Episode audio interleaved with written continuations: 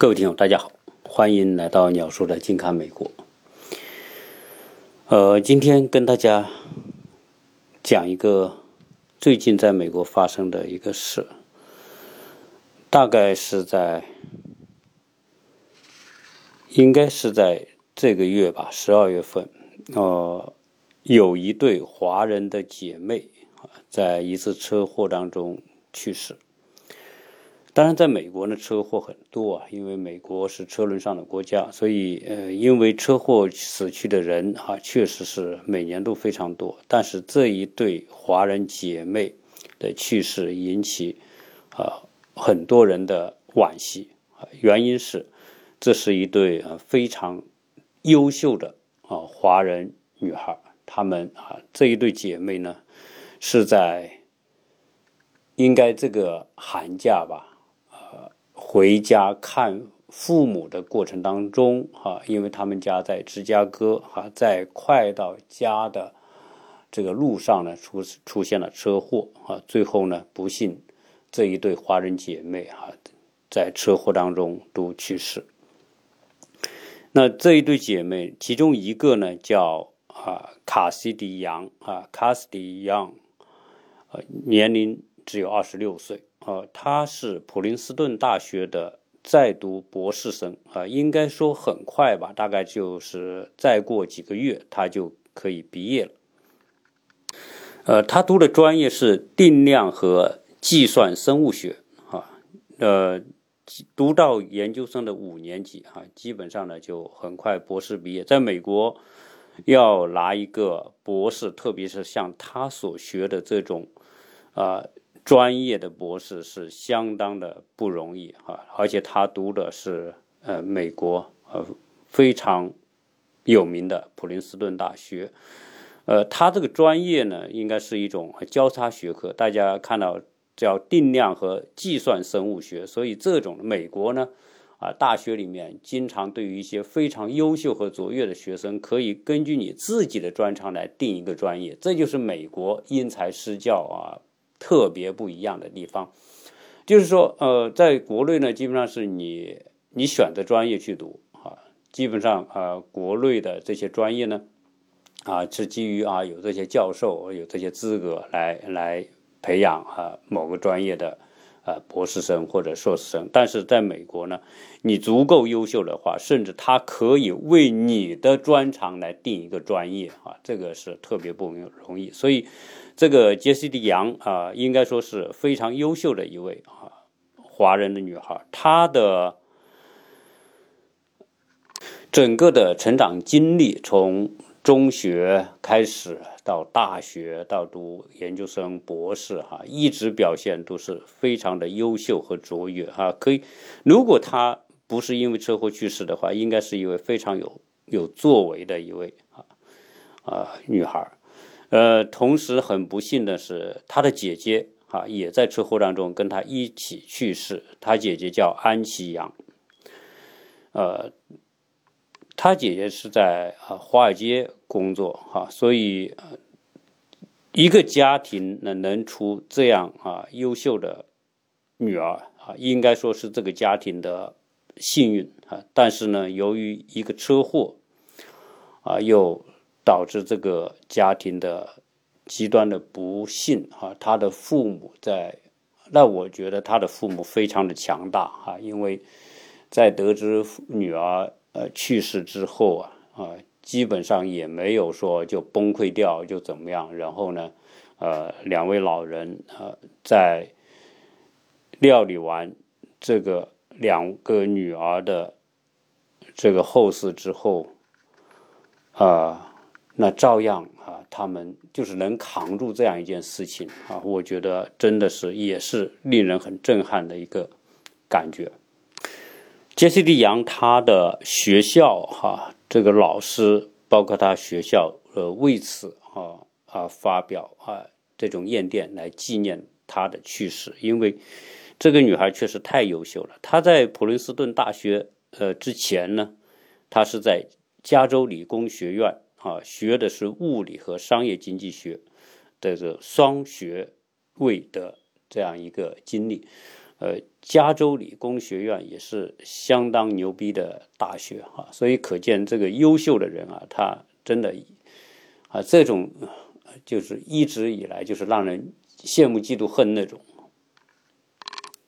他姐姐毕业啊，毕业的学校是麻省理工学院啊，这个当然更是牛逼的不行的大学哈，就是这些像麻省啊。呃，加州理工学院实际上经常在 U.S. 排名呢当中啊，基本上啊都是在前十名啊，而且这像这个麻省理工基本上就前五名啊，加州理工呃也是哈，经常进入前五名，麻省理呃这个普林斯顿啊，当然也是呃经经常进入前十名的大学。呃，他姐姐叫安琪阳呢。这个在麻省理工之前，他就读的大学是加州伯克利大学啊，然后学的是工业工程和运筹学的硕士啊。可见，呃，可见什么呢？就是说，他的姐姐也是非常的优秀啊。那他们这一次的车祸呢？啊，谁都没有想到啊，就是十二月初的时候呢，姐由这个妹妹开车。但是呢，啊，这个因为车祸，最后呢，呃，姐姐这个当时没死，妹妹当时就死了。然后呢，后来这个姐姐再送到医院，啊，不久也就去世了。他的父母在啊得到这个消息，然后呢，来到看到他的女儿的时候呢，也同意把女儿的。器官做捐献啊，然后他们的器官呢，就捐献给了十个有需啊八个有需要的病人啊，所以啊，对于这件事情啊，这个大家有很多的感慨，呃，网上也发起了很多的募捐啊，来支持这，一是悼念这两位非常啊优秀和卓越的女孩，同时也是支持啊这个。遭受巨大打击的这个父母，呃，很多人捐款来帮助他们。那说完这个事情之后呢，我觉得。呃，我我我们有必要来谈一个话题，就是死亡的话题啊，因为对于中国人来说，确实特别不愿意聊这个话题，因为啊，总之认为它是一种不吉利的、不吉祥的那种感觉。中国人要的是吉利，要的是喜庆，要的是这一切美好的东西啊。但是对于我们每个人的人生来说，死亡是没法逃脱的啊。就像人们调侃说的一句话，我。呃，我绝不会活着离开这个世界，哈。那实际上离开这个世界哪有什么活不活着的？你只有最后一个归宿就是死亡。所以对死亡这个话题，我觉得中国人的文化里面是有某一种偏执，哈，甚至某一种极大的偏见。呃，一般情况下，我们认为人呢活个七八十岁是很正常，哈，就叫。给人的感觉叫什么叫寿终尽尽情吧？哈，就是你要活到七八十岁、八九十岁，当然你活一百岁，那更是觉得你叫颐养天年了哈，就是你你活到了老天给你的这样一个年限，对吧？你也没什么遗憾的了。但是对于那些，对于刚刚才讲的这种十二十几岁就就死的这种啊去世的这种，那那就就觉得很遗憾嘛，因为人真正最啊。黄金的时代就是二十多岁、三十多岁，一直到六十多岁，这是人生最精华的这个二三十年啊。那一个人的往往一生当当中的作为哈，都是在这个这个年龄阶段来取得的啊。所以，对于特别有才华又特别品格优良。品格加才华这样的人，哈，如果呃很早就去世的话，确实让人很扼腕。那今天呢，我们想说的是什么呢？就是说死亡啊，到底这个东西可不可怕，以及我们对待死亡的态度是用一种回避。用一种不愿意面对的这样一种传统的理念去对待呢，还是用一种坦然的把它作为一种正常的事情去对待？啊，这是我觉得是一种智慧啊，需要智慧来面对的一个话题哈，因为死亡它不是孤立的啊，死亡和另外一个东西是紧密相连的，就是生和希望啊，所以在谈到死亡的时候啊，中国的传统文化和基督教文化有特别大的不同，基督教文化里面对于死亡没有像。中国的东方文化对死亡那么感觉到恐恐怖，因为呃，东方国家基本上是无神论啊，一世论，就是我们人就活一世，我们这个世界上没有什么神啊，人活在这个世界上就是最宝贵的，那失去了这个生命，那就是失去了一切啊，就再也没有了。所以东方对于死亡特别不愿意谈啊，呃，但是呢。实际上，并不是东方人就没有智慧去面对死亡。呃，我们经常有一句话叫“向死而生”或者叫“面死而生”，啊，这句话就充满着极为深奥的关于生和死的一个道理。基督教文化里面啊，经常会啊谈到死亡啊，死亡呃会有审判，然后会有升天啊。如果你是信仰。耶稣的哈，或者你是有这种信仰的，那也可能你死亡之后呢，啊，你会进入到一个更加美好的一个天堂，对吗？你是有盼望的，你是有希望的。佛教里面也同样，如果你是行善、积德行善，你到一定的程度哈，你就会。啊，修炼成佛啊，然后在西天极乐世界啊，也是特别美好的世界。那当这些东西呢，是属于呃宗教或者是文化对死亡的不同的定义或者是解释。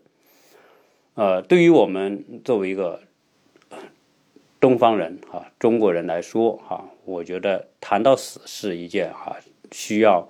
呃，专门拿一期节目来聊的。那么死，刚才讲了，啊，充满着哲理和智慧的一个界定，就是面死而生。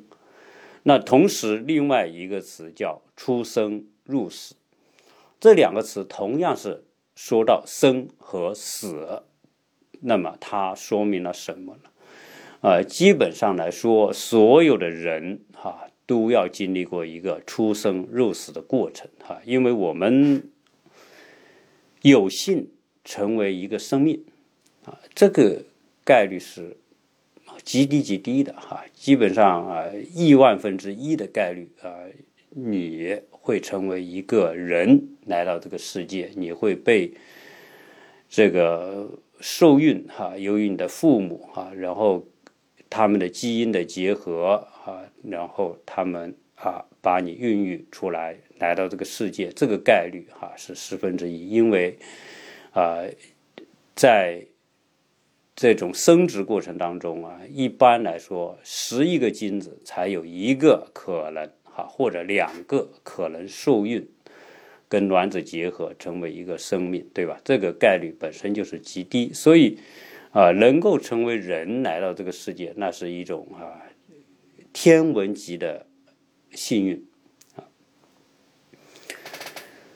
那如果一个人出生啊之后呢，他的目标，这个目标是不以人的意志为转移的啊，就是面对死亡啊。所以为什么叫出生？入死就是人生，人生就是出生入死的一个过程。啊，只是说啊，我们经常认为说，常识界定说一个人能活个七八十岁、八九十岁，但事实上，呃，人活多久真不是我们自己能够预定得了的哈。可能大概率人是要活那么久，但是小概率人可能随时都面临着终点，随时。都是到入死的这样一个状态啊，所以呃，人生充满着无常，充满着不确定啊。那另外有一个词呢，叫面死向死而生啊。那向死而生这个是讲的什么？是讲的人生这个过程当中要采取的一种态度。呃，总之吧，人是因为终点就是死亡。那么，死亡对于人活着有什么样的意义啊？实际上，嗯，如果我们真的抛开某一种偏见啊呃或者盲目的这种对死的不理解来看待死的话，实际上，死亡对人生拥有特别重要的意义。如果没有死，就没有生；呃，没有死亡，就没有活着意义。啊，活的意义完全是由死亡来界定的。因为人会死，所以活着才有意义。所以活着，你才要有你的责任和价值，才要发光发热，对吧？呃，才会感觉到世界的美好。啊，你死了，是是于基于是进天堂、进极乐世界，还是还是就是变成了土，变成了灰，啊，但总之，那叫对于我们这个活着的世界来说，那是一种结束啊，所以人都不愿意结束啊，所以生和死是人生最终极的两个问题。啊，为什么呃，我们说人活着活着，最后就会变成保安，变成门卫，经常会问别人，或者是问自己：我是谁？我从哪里来？我要到哪里去？对吧？门卫和保安不经常问来访者这几个问题吗？所以死啊和生同样的重要啊。如果人没有死亡，呃，活也就变得没有意义啊。死和死是生的一个最终极的参照物啊。所以现在的高科技里面，经常有人说啊，现在生物科学可以让人的寿命延长啊，对吧？甚至有人狂言说，生命可以长生不老。这个长生不老，这个对于我们这个年龄的人来说，这是印象最为深刻的，莫过于孙悟空，对吧？三打白骨精啊，大家啊，对对对中国的这个三打白骨精的动画电影啊有印象的，那就是吃了唐僧肉，你就可以长长生不老，所以所有的妖怪都想逮着唐僧，然后把他的肉给吃了啊，妖怪。这妖怪也讲究长生不老，对吧？那那何况人呢？对，充满了贪欲的人呢，更是希望长生不老。如果真人真的达到了这种长生不老的境界，别别说不老吧，你就给你活两百岁啊，那让现在的寿命翻一倍。如果达到这种境界，这个世界已经完全是不是今天的世界。今天我们这个世界的状态。这个世界的啊，这种运行的体系啊，所有的一切的关系，社会的关系，社会的管理等等，所有的这一切，包括婚姻制度、家庭制度，所有这一切的一切，都基于人的寿命是有限的哈。早期活个五六十岁、四五十岁，现在活个七八十岁，人的寿命在延长，但总体上来说。从四十岁延长到八十岁，这个延长算是有限度的延长。所以，我们说啊，四十岁的平均寿命的时候，仍然是啊这种家庭关系、社会运行体系和现在人均寿命七八十岁，这个没有本质上的突破。但是，如果我们搞个生物技术、生物科学，让人的寿命一下提高一倍。从现在的一百岁提高到两百岁，那结果会是什么？那结果就是现在的社会结构、关系、制度啊，家庭的状态、人生的状态都将发生革命性的颠覆啊！当然，那个状态我们到现在只能是去猜想，但总之有一个是肯定的哈，我我。我有我有时候听那个有一个叫单口相声的演员叫方清平，他有一个一段相声讲的特别有意思，就是讲如果人到了长生不老、到了永生的时候，会这是什么状态？啊，如果人到了长生不老的时候，他所描述的人最后就会活腻，啊，活腻了，活腻了之后，他追求的目标是什么？就是追求要死掉，啊，然后就会到处找医生，找灵丹妙药，什么药能够把我药死的，对吧？呃，那那还有还要你写保证书，你这个药管不管用？你你也管用，我才买你的，对吧？那人家说肯定管用，对吧？吃保证你死啊？为什么？因为你活到两百多岁之后啊，这个两百多岁的活着活着的质量和三十多岁活着的质量完全不一样。你在二三十岁有无限的憧憧憬和想象啊，到了两百岁之后，你几乎已经该想的都想过了啊，就是在我们现有的阶段能够想象的东西都过了，那觉得再活着就是种累赘。啊所以呢，人会想着找医生哈，然后呢，怎么把自己给治死啊？这就是长生啊带来的，我们可能想象不到的这种。当然，呃，有人说你这不就条款嘛？对，谁不想多活一点啊？对，你还对吧？但事实上来说，呃，曾经在印尼是有一个活了一百四十多岁的一个老人，那总体上来说呢。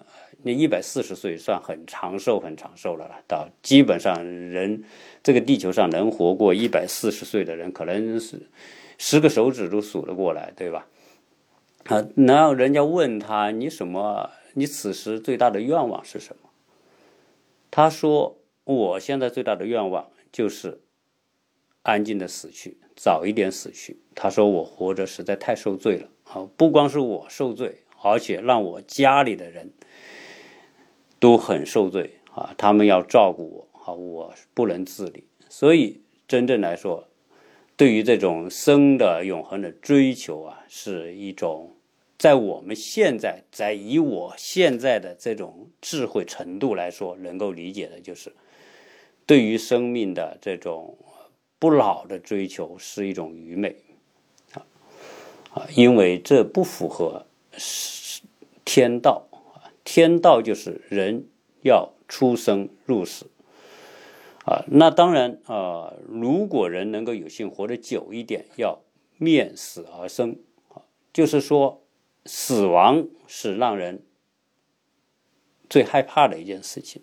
但是人终将要死，既然人终将要死，你还有什么害怕的？对吧？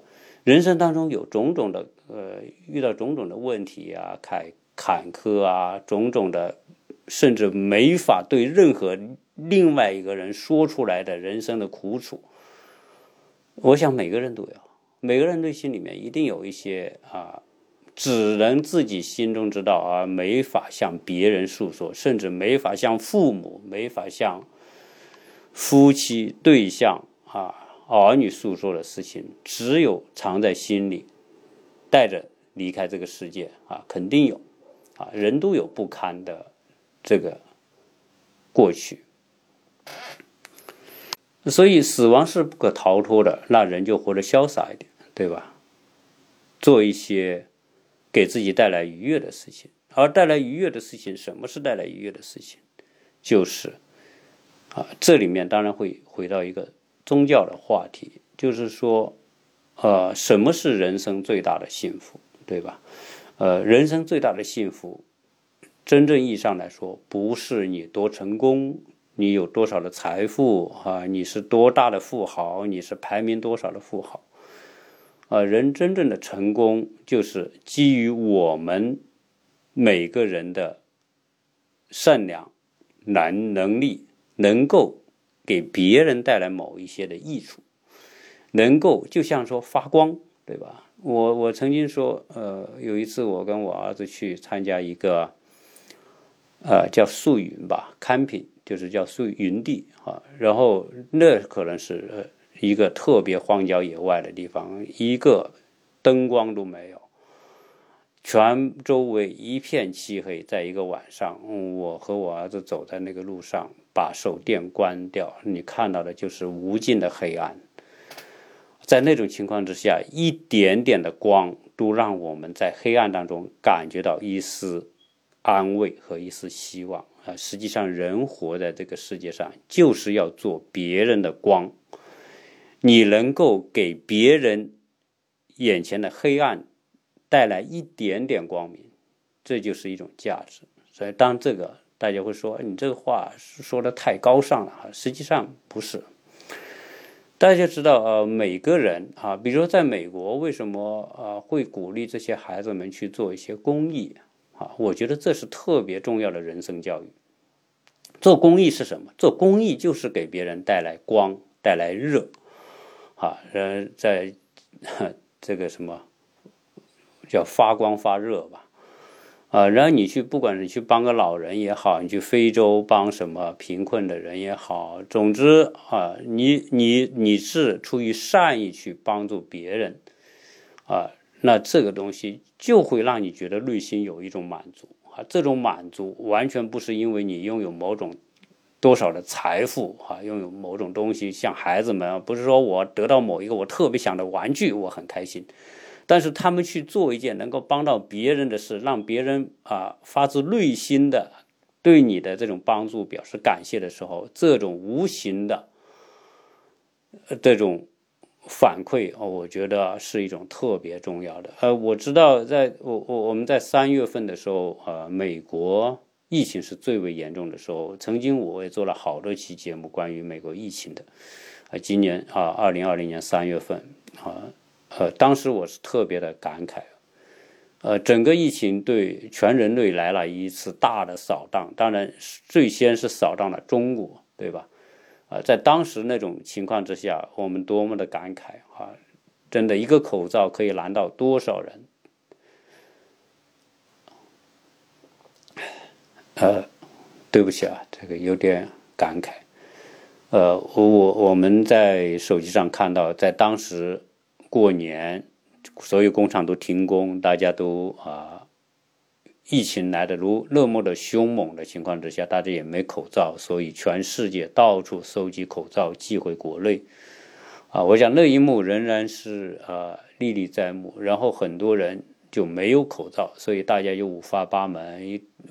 围手巾的围手巾，然后，呃，拿自制口罩，各种各样自制口罩很多，甚至有人就拿着橘子皮，拿着柚子皮，对吧？套在嘴上啊，来做预防。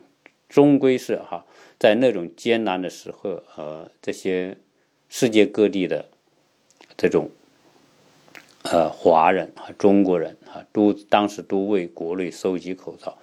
所以从这点上来说啊，它是一种验证，验证了华人是真的是充满着啊亲情感情啊，所以那种行为就是发光发热。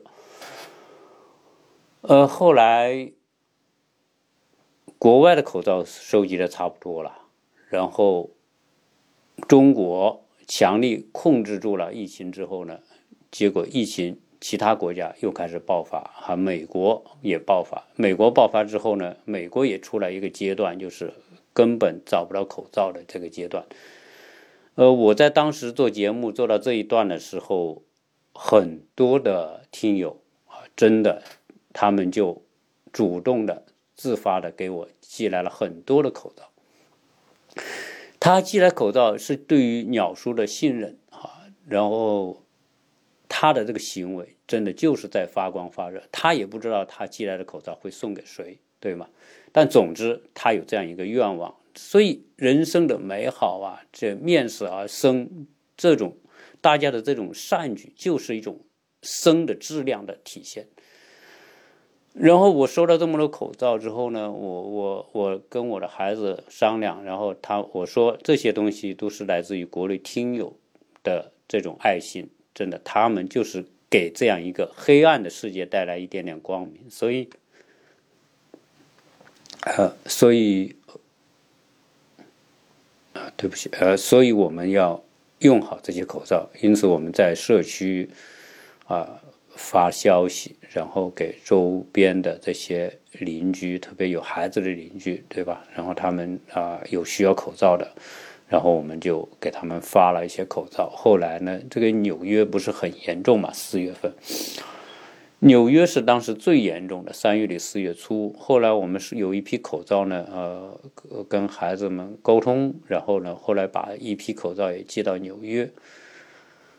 呃，寄到纽约之后呢，这个当然寄了好几百个口罩啊。寄到纽约之后，这又过了很久，就是那我孩子就问他说，呃，把那个。那些口罩我们寄出去了，好像嗯，好像不知道他们收没收到啊，没有消息。我说是的，我也没消息。这个，因为当时是我儿子写的信，然后写给那个纽约州的州长库莫。呃，因为在美国呢，这种呃，我当然这个孩子们本身是需要父母来引导的哈，那所以我们引导孩子们来做这件事情，那一直就这个事情就过去了。但我我相信那些口罩肯定是送到了纽约啊，然后呢也也送到了那些有需要的人手里。结果到了什么时候？到了呃十月份吧，突然有一天呃，就我儿子收到一封信，这个信，然后我太太打开一看，哎呦，这个信是纽约来的，然后打开一看呢，里面这个签名的就是库木。啊，当然应该是亲笔签名的啊，就是说感谢我儿子这个叫 Jacky，这给给他们寄去的这么多的口罩，呃，给了他们很多的帮助，所以啊，这封信当然哦，我相信这是一种呃一种算是客套也好啊，或者是一种呃正常的回复也好吧。呃，总之这一切呢，都是一种，我觉得是一种啊价值的流动，对吧？当国内这些最原始的是来自于我们国内听友的那一份爱，那一份对对人的爱，这种发光发热的那一点啊，所以啊，这点爱，嗯，流流动啊，传递啊，没有边界，没有国界啊。作为人人性当中最美好的一面啊，这就是给人觉得有希望的啊。人活是要有希望啊，这种希望就是来自于大家所做的这一点一点一滴的这种善举。呃，从大家呃三四月份开始给我寄口罩到现在，已经过了八八九个月了，对吧？所以。呃，也算是对大家当初这种，嗯，那种善举的一种回复吧。啊，任何东西它都有一个结果，啊，也算是跟大家一个报告啊。所以今天这个话题呢，啊，一一谈到这些话题呢，我还是充满感慨。啊，所以对于生和死这个问题呢，我觉得，呃，如果我们用心去思考的话，实际上很多时候呢，都让我们啊受到这种生死的教育。一个人把生死参透，把生死想明白之后，人活得更加通透，人不会活得那么纠结，人也不会活得那么累赘。哈，我我我在后面啊会有一期节目啊会谈到这个话题。呃，有些人啊成功了，会追要求更成功，但是他们成功所追求的是财富的数字，哈，呃，富可敌国，拥有那么多的财富，但是这些财富仅仅看成是他们的。呃，所以呃，如果如果对生和死有深刻的思考的话，呃。财富的观念啊，人生的观念，呃，面对这个世界上一切事物的观念，我觉得我们都会更加的通透。当一个人能够达到一种通透的境界的时候呢，啊，那他就就他的生命当中会会很容易哈有光渗透进来啊，生命会变得更加的晶莹剔透。呃，人生啊，说一个。感慨的话，人生就是一个过程嘛，啊，甚至人生就如同一片掉在水河水中的叶子一样啊，你就流过这一段，那你就消失了，啊，所以对于人生呢，不要那种有那种说长生不老的盼望啊，甚至说那种贪婪啊，但是呢，也不要不要浪费了人生啊，给我们带来的很多美好的可能性和机会。呃，实际上，呃，我曾经呃特别感慨，很多人啊，就是人来到这世界上是有使命的啊。至于这个使命是什么，我们可能都不知道啊。而且这个使命有有大有小，对吧？啊，所以，呃，像我们开篇说的这一对信仰性的华人姐妹，在美国啊，真的就是。刚刚打下好基础，刚要面对社会发出他们的光和热的时候，它就结束了，啊，所以啊，这种感慨，对吧？那那人生无常，什么时候都什么事都有可能发生啊，嗯，呃，而且实际上我们的生不是掌握在我们手里，是掌握在整个世界手里啊，因为人要做种种的事情。人要和外界发生种种的关系，甚至有可能我们的生命就是在某一种和外界发生关系的过程当中失去的啊。比如说这对姐妹回去看望父母，对吗？那谁会想到会出现车祸呢？啊，我想他们也没有想到，他们就在车跟别人车碰撞的前一分钟，甚至十秒钟都没有想到啊，死亡就会在前面。啊，所以，所以啊，说到这里，我想人要有一种内心的一种一种想法，就是我们每一天都有可能就是生命的最后一天。这个话说来特别的，嗯，不愿意说这样一句话，但是这就是可能的可能的事实啊，所以。把生命，把每一天当成生命的最后一天，我觉得是一种对生的积极的挖掘人性美好的最有效的方法啊！当人要到死的时候，人就会觉得，在过去所有的那些计较，所有的那些放不下的东西，在死亡的那一刻，在将要死亡的那一刻，人都会放下。啊，所以人只有放下这一些，人才会活得特别的不那么累吧，啊，不那么纠结吧，没那么多仇恨吧，没那么多愤怒吧。当人把仇恨、愤怒、纠结，所有这些不好的东西都能从生命当中排出的时候，生命就会变得更加的美好。啊，所以，呃，在此呢，呃，跟我们的听友啊。啊，也算是发起一种倡议。首先，对于生和死，我们要有思考。